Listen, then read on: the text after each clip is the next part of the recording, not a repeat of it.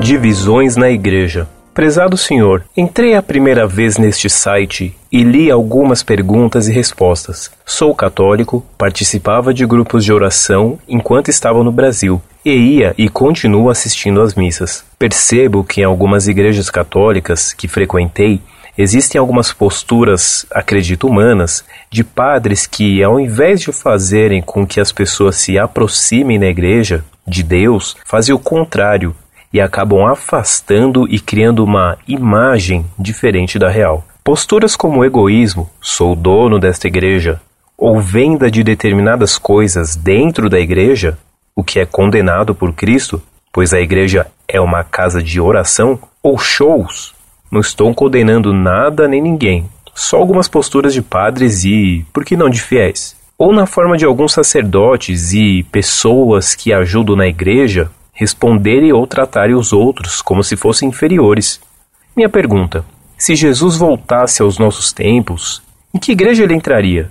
Já que, pelo que parece, quase todas fazem o que ele disse para não fazer. Algumas coisas foram citadas anteriormente, seja católica, protestante, etc.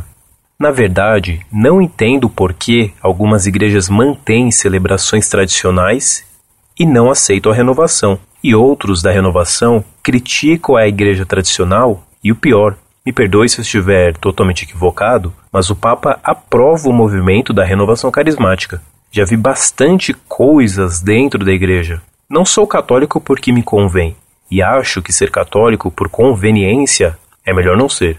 Ou é, ou não é. Apesar de estar dentro da religião, ainda não entendo essas determinadas posturas. Me perdoe se fiz uma salada, mas gostaria de uma explicação. Muito obrigado e que Deus abençoe. Muito prezado, salve Maria. Nosso Senhor Jesus Cristo fundou sua igreja sobre Pedro. A Igreja Católica Apostólica Romana é a única igreja de Cristo. As divisões e a confusão atualmente existentes na igreja são o resultado das inovações do Concílio Vaticano II, concílio pastoral e não dogmático, portanto falível, que pretendendo unir católicos e hereges através do ecumenismo, só dividiu os católicos. A unidade é fruto da verdade.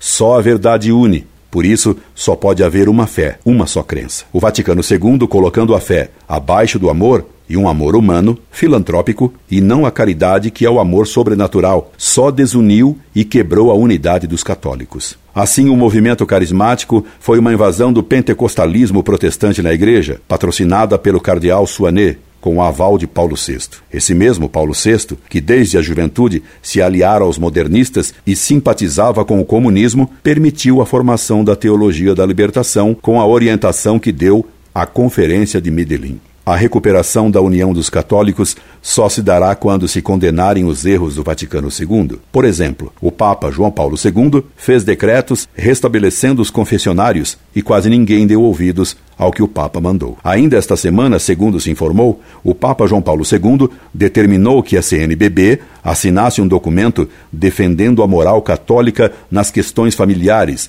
e que não se desse a comunhão a divorciados recasados. Bastou isso para que alguns bispos, entre os quais Dom Casaldália, se rebelassem contra o Papa e declarassem que continuariam a dar a comunhão a recasados. É mais que uma desobediência, é um verdadeiro cisma, e esse cisma não é apenas local.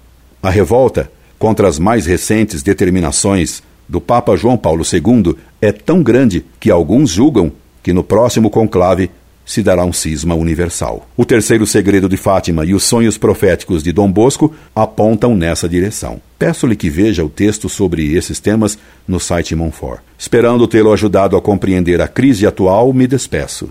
Incorde e aso sempre, Orlando Fedeli.